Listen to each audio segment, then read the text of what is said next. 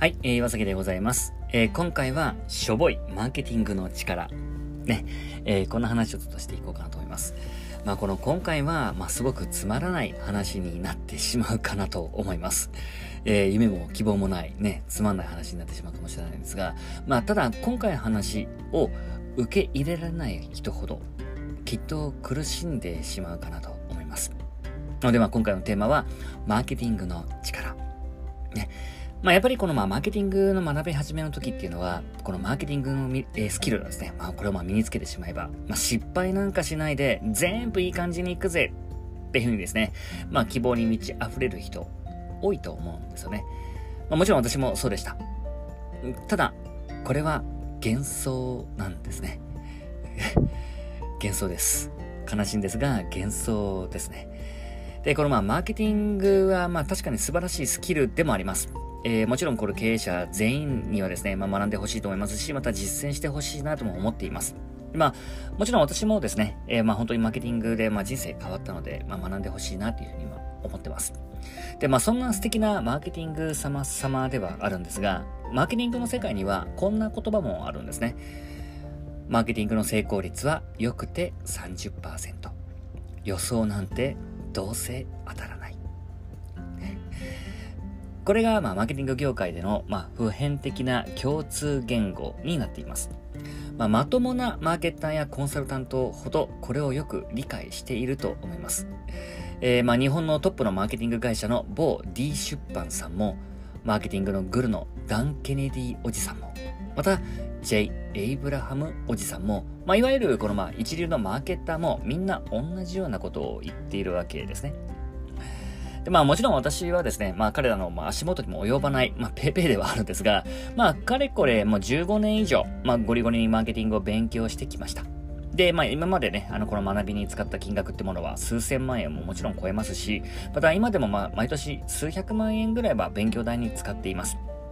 まあもちろん実践もバリバリやってきました。えー、クライアントさんのものも含めれば、まあ数十億円分ぐらいのまあ売上構築にはまあ携わってきました。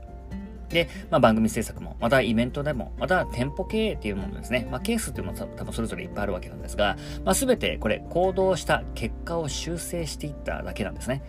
なので、まあ、多少、ま、説得力がある、まあ、判断をすることができるんじゃないのかなというふうに思うんですけど、まあ、その結果として言えるのは、やっぱり、マーケティングの成功率は、良くて30%。予想なんて、どうせ当たらない。これは、まあ、間違いなく真実なんですね。まあ、本当につまんない結論になってしまうんですけども。まあでも、このマーケティングをやればやるほど、まあ分かってもらえるかなというふうに思うんですけど、まあ実際に予想なんて大半外れますし、また思い通りなんていかないわけですね。えー、まあ、マーケティングを学んでない人たちに比べたら、まあその確率が圧倒的に高いというだけなんですね。で、このまあマーケティングを身につけて、まあ、経験を積めば積むほど、失敗には凹まなくなっていきます。ハプニングとか、また想像通りにいかないことがあったとしても、まあ、そんなこともあるよね、とか、また一発でうまくいくはずなんてないね、とか、また、なるほど、こういう結果か。はい、じゃあ次々。みたいな感じですね。えー、まあ、心穏やかな悟りを開いた状態になるわけですね。で、これって野球に似ているって思いませんかね？野球では打率3割で、まあ一流打者とも言われてるわけです。まあつまり7割はボンダなわけですね。じゃあこの7割はこけている3割バッターはヘボくてスキルが足らなくて頑張ってきたことが無意味なのか？って言ったらそんなわけないですよね。だってまあ3割打てればそもそも上出来な世界でもありますし、また練習をしていないバッターは1割も打てないわけですよね。なので3割は間違いなく一流なわけです。これはマーケティングでも全く同じなんですね。施策の成功確率3割は間違いなく一流です。なので、この前提認識はめちゃくちゃ大事になってきます。えー、まあ、マーケティングを学ぼうとしている大半の人は3割はしょぼいと思っているからなんですね。えー、マーケティングで成功率10割を求めるってことは、野球では打率10割を目指すようなものですよね。まあ、これはまあ、スーパー天才の一両でも無理ですよね。またマーケティングで思い通りの結果にならない、私作の1回や2回で凹むのは、野球ではヒットが打てなかった、たった1打席や2打席で凹むようなもの。マーケティングで失敗が怖くて、いつまでもチャレンジしないのは、野球では一度のボンダが怖くて、一度のボンダが怖くて、いつまでも打席に立てない、立たないっていうようなものですね。まあ、そもそも無理で非現実的なことに対して、勝手に期待をして勝手に裏切られ、勝手に凹むのってなんかバカバカしいですよね。まあ、昔の私がまあそうだったわけなんですけども、まあその経験からまあ老婆心からですね、ちょっとまあお伝えすると、まあマーケティングってこういうもんなんだよねっていう基準値を知っておくっていうのはすごく大事なことだと思います。まあ、ただ、まあ、とは言ってもですね、まあ、やっぱりまあ思い通りにならないと不安にもなりますし、またいい気分にもならないと思います。まあ私のようにまあ10年以上苦行を積んでですね、ブッダのように悟りを開けるようになると、まあ正直もうあまり気にはならなくなってくると思うんですが、まあ修行自体はやっぱりまあ難しいっていうふうに思うのが、まあやっぱりまあ現実なわけです。これが本当に苦しいんですよね。もう3割どころか、まあ5割でも満足することができずに、また新しい魔法のようなノウハウを模索してしまうパターン、すごく多いですよね。まあ、つまり、まあ、この、ま、新しい魔法のようなノウハウではなくて、普遍的で拡張性のあるものをやっていくべきでもあるわけですね。で、まあ、これからまあ解説する、まあ、おすすめの方法として、結果ベースの評価ではなくて、行動ベースでの評価に変えることですね。まあ、この結果っていうのはコントロールすることはできませんが、行動はコントロールできますよね。まあ、もちろんこれ、プロ野球選手になれるかどうかは運にはなってくるんですけども、プロになるために頑張っていれば、確実に野球はめちゃくちゃ上手くなっていく。こんなイメージです。まあ、あの有名な、まあ、影響の輪と関心の輪っていうやつですね。まあ、これはまあ知らない方はですね、ぜひまあググってみてください。えー、自分自身の態度、考え方、言動。まあ、つまり行動っていうのは影響の輪になるわけなんですが、その結果は関心の輪になるわけですね。まあ、結果、未来は誰にもわからないですし、またコントロールもできませんけど、まあ、行動はできますよね。また結果、未来は誰にもわかりませんけれども、良い結果になるように努力をしてきたことは、確実にあなた自身を骨太マッチョにしていきます。なので、まあこれはテストなんだと。どうせ、まあ10回テストしないといけないんだから、とっとと10回やってしまおう。こういったまあマインドがまあ大事だっていうことです。思った結果が出なかったのは失敗ではなくて、単に10分の7当たったっていうだけで、失敗でも何でもないですし、また能力不足でもないですし、単なるテストの結果だっていうことです。まあ、3割当たれば上出来なわけですから、まあ、早く10個やって3割当たったもん勝ちなわけですよ。なので、まあ、安心してガンガン経験を積んでいただければいいかなと思います。で、まあちょっとね、あの、まあ夢のない話かもしれないんですけど、この二つの違いはもう本当に覚えておいてください。えー、まず一つ目として、絶対に失敗したくないし、失敗はダメだと思っている。そして思い通りの結果にならないと凹んでしまう。こんな人とですね、えー、二つ目の、思った通りの結果なんて出ないのが普通だと思っている。